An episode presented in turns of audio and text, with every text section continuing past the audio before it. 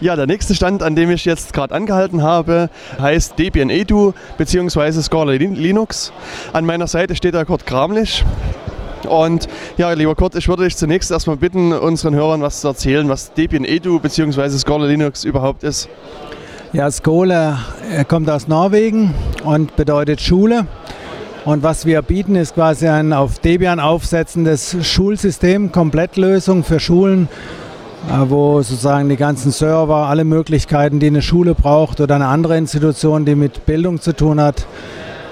Die ganze Lernsoftware haben wir zusammengesucht, zusammen und damit eingebaut und es passiert eben auf Debian. Deswegen Debian Edu international. Es gibt uns in vielen Sprachen, weil es eben auf Debian basiert mit dem ganzen Debian-System ist jetzt äh, schon über zehn Jahre alt, ursprünglich in Norwegen gegründet und jetzt eben weltweit. Ja, und wir vertreten hier Scolinux Deutschland, machen ein bisschen Werbung für das System. Und äh, ja, die Teilnehmer hier sind aus dem deutschen Team, sind auch von überall her gekommen, hier aus Berlin, Gütersloh, Landau, aus der Pfalz. Ja, sind mit anderen hier zusammen und haben hier mehr oder weniger große Nachfrage gehabt. Äh, diesmal ein bisschen weniger Lehrer als letztes Mal zum, zum System. Was besonders interessiert hat, äh, waren auch ähm, Sachen, die wir vorgeführt haben mit Linux Advanced, also ähm, Lernsoftware auf dem Stick, weil einige Lehrer damit auch schon erfolgreich arbeiten. Ja, Linux Advanced ähm, sagt mir momentan noch gar nicht. Vielleicht kannst du unseren Hörern und mir mal kurz erklären, was Linux Advanced genauer ist. Also Linux Advanced kommt von Österreich. Österreicher, die haben sozusagen auch nach einem System gesucht, was sie, wo sie wenig Administrationsarbeit äh, haben. In der Schule ist ja das Problem, dass man die Software gerne natürlich nimmt, aber wenn Administrationsarbeit anfällt, dann ist da kein Geld für da und eigentlich muss ein System professionell gewartet werden. Um aus diesem Problem rauszukommen, haben die mit Debian Live ein System gebaut, wo die ganze Lernsoftware drauf ist die von einem USB-Stick bootet. Was nun Folgendes möglich macht. Einem Lehrer, der mit Linux unterrichten will, dem ist es egal, ob Windows vorhanden ist. Er braucht nur das Recht, dass die neu angeschafften Laptops, die unter Windows nicht richtig funktionieren, vom USB-Stick booten dürfen. Er packt also seine Tasche aus mit seinen, für jeden Schüler einen USB-Stick, steckt die rein. Er kann dann noch festlegen, welches der Lehrerrechner sein soll. Und die anderen USB-Sticks melden sich automatisch beim Lehrerrechner an und er hat dann die, die, ganze Lernsoftware ganz toll drauf. Und das Ding ist halt, weil es von den Österreichern gepflegt wird, aus Debian heraus, ähm, kann man das immer wieder aktualisieren. Es ist einfach ein Image, was immer wieder neu gebaut wird und das ist eine Möglichkeit, äh, auch äh, freie Software in Schulen zu bringen. Es gibt auf dem Stick dann noch einen Bereich für Hausaufgaben, das heißt, der Schüler kann das Teil mit nach Hause nehmen, steckt zu Hause in den Rechner, hat dieselbe Umgebung wieder, kann die Aufgaben erledigen hat sie immer in der Tasche. Das ist halt eine schöne Lösung. Die hat nicht direkt was mit Skole Linux zu tun, aber wir sind ja auch ähm, sozusagen für freie Software in der Bildung unterwegs und stellen auch Alternativen vor. Ja, Skole Linux ist halt schon ein äh, großes System, äh, sehr aufwendig und man muss auch einige Kenntnisse haben, wenn man das administrieren will. Hast du mal Rückmeldungen erhalten, wie das System bei äh, Lehrern bzw. auch Schülern insbesondere ankommt? Wir kriegen die Rückmeldung über die Listen. also wir haben ja verschiedene ähm, Listen, wo das zurückkommt. Und ja, es ist so, ähm, am Anfang kommen Fragen und dann hört man nichts mehr. Das läuft einfach jahrelang stabil. Ist halt so, wie man Debian kennt. Es ist nicht die neueste Software, das muss man sagen, aber das ist meistens auch nicht so wichtig. Ne? Sicherheitsmäßig ist es ein relativ hoher Standard. Ich sage mal, viele Schulen bräuchten diesen Standard gar nicht. Es hat dann den Nachteil, dass wenn man selber was machen will, wenn man sozusagen ist die Lernkurve doch extrem steil bei Skole Linux. Ne? Deswegen gibt es halt auch andere, ähm, auch Debian Live ähm, USB-Stick-Versionen, wo es einfach ein bisschen kleiner ist, wo man das zusammenstellt, was man für einen Unterricht braucht. Das ist auch äh, praktikabel. Das Wichtigste will ich aber nicht vergessen. Wir haben gerade jetzt released ähm, ne, es ist äh, Squeeze, also auch schon etwas älter her, aber es ist eine große Umstellung erfolgt. Äh, nutze ich die Gelegenheit auch nochmal den ganzen Entwicklern zu danken, weil das ist eine gewaltige Arbeit, die die letzten Monate geschafft wurde, auch in der Dokumentation äh, ganz heftig.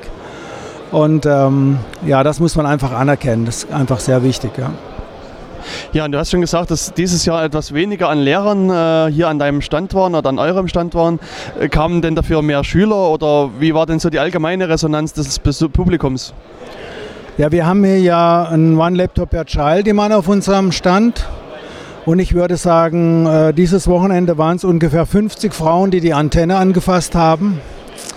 Also das ist ein Magnet, der, der lockt die Leute ran. Man kommt dann ins Gespräch, kann das erklären, was, äh, was das ist und kommt dann über ja, die, die tollen Ergebnisse, dass in Uruguay jeder Schüler äh, solch einen Laptop hat. Also eins zu eins, was wir hier in Deutschland noch lange nicht haben. Und so es, dann kommt man über die ähm, ins Gespräch, warum es wichtig ist, dass Software frei ist, wenn man lernen will. Ne? Das ist sozusagen der, der Hauptgesprächspunkt. Äh, und also wir können jetzt nicht sagen, wir hätten keinen Andrang gehabt. Das wäre falsch. Ne? Es waren jetzt unter den Leuten, die da waren, waren nicht so viele Lehrer, aber sonst äh, viele Leute eben gerade die USB-Geschichte und ja, Skole Linux ist in Chemnitz einfach äh, bekannt. Wir sind schon so viele Jahre hier, dass die Leute gezielt hier hinkommen, die letzten Fragen stellen und schon sind sie wieder weg und alles ist klar. Ne? So. Ja, ich kann mich noch an deine Vorträge erinnern, wo du sozusagen live während deines Vortrags das Scala Linux-System installiert hast auf mehreren Rechnern. Das war also sehr eindrucksvoll für mich und ich denke auch für das Publikum. Ähm, ja, was würdest du sagen, hat euch der äh, Besuch befriedigt? Gab es genug gute Rückmeldungen? Werdet ihr nächstes Jahr wiederkommen? Das auf jeden Fall. Nach Chemnitz werden wir mit Sicherheit wiederkommen.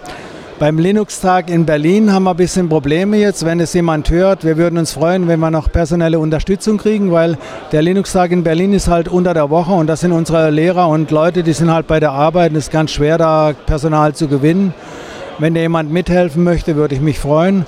Sonst zu Chemnitz ist es so, dass wir gerne hier hinkommen. Einfach die Betreuung ist einfach super. Äh, wir sind hier schon, wir kommen hier schon ganz lange hin. Und ähm, es, wir kommen einfach unheimlich gerne hin. Und natürlich will ich auch die Gelegenheit nutzen, hier den ganzen Leuten zu danken. Das ist einfach gewaltig, was hier geleistet wird an personeller Betreuung. Und äh, es ist einfach ein super Team hier, das merkt man auch. Und ja, viele kommen ja auch gerne, weil es hier einfach ein leckeres Essen gibt, muss man ja einfach auch mal sagen. Ja, eine Sache fällt mir da noch ein. Also wenn sich jetzt in der Tat jemand angesprochen fühlt, äh, zu den Linux-Tagen zu kommen, ähm, kannst du den Hörern noch mal sagen, was für Aufgaben äh, für, diesejenigen, für diejenigen äh, wartet? Was müssen sie denn tun? Also wenn jetzt jemand äh, Skole Linux noch nicht kennt, ähm, kann er natürlich keine technischen Auskünfte geben. Was er aber machen kann, wir werden einen Rechner da haben mit Internetanbindung. Er kann einfach darum bitten, dass jemand sich auf der Userliste einträgt und dort dann seine Fragen stellt. Und meistens, Lehrer sind ein bisschen schüchtern, meistens was so Mailinglisten angeht, weil es ja öffentliche Archive sind und so weiter. Und dann kann man ein bisschen äh, sozusagen das betreuen.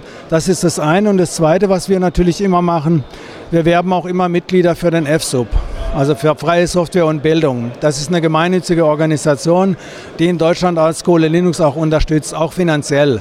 Das heißt, äh, wir werden da wieder die FSUB-Fahne hinstellen und werden da auch äh, so eine kleine Postkarte auslegen, wo man Mitglied beim FSUB werden kann und damit diese freie Software in der Bildung unterstützen kann. Der FSUB macht eben solche Sachen, dass wir auch mal einen Auftrag vergeben können, um eine Live-CD zu machen. Da haben wir auch Live-CD mit dem One Laptop per Child gemacht. Wir haben eine Live-CD zu Skole Linux gemacht und so weiter um einfach das, so diesen Gedanken weiter zu verbreiten.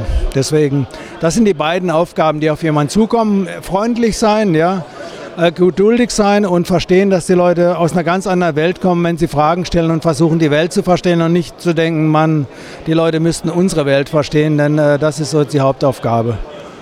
Ja, und ansonsten sind es wirklich nette Leute, die bei uns am Stand sind und es ist einfach. Auf der anderen Seite weißt du ja, dass ich alle Leute immer vor freier Software warne, oder? Das weißt du ja noch. Ähm, ich sage immer in meinen Vorträgen, überlegen Sie sich das gut, mit freier Software anzufangen. Denn freie Software ist äh, wie ein Virus, verändert Ihr Leben. Sie werden äh, Ihr Schlafverhalten ändern, Sie werden Ihr Reiseverhalten ändern, Sie werden viele verrückte Leute kennenlernen und das wird Ihr Leben verändern. Also ich habe Sie gewarnt, sozusagen alle Zuhörer jetzt. Ne? Ich warne Sie nochmal, wenn Sie das machen, können Sie nicht sagen, äh, das hat uns aber niemand gesagt vorher. Na, dann hoffe ich, dass trotz der Warnung sich doch viele melden, dass die Standbetreuung gesichert ist. Ich danke äh, fürs Gespräch und ich sehe, dass du noch was sagen möchtest. Ja, ich würde sagen, wenn jetzt jemand das hört und sozusagen ähm, dann einfach eine Mail an mich schreiben oder auf der Userliste kurt.skolelinux.de ist meine Adresse und dann freue ich mich einfach, wenn sich jemand meldet. Okay, Dankeschön auch für das Interview. Danke.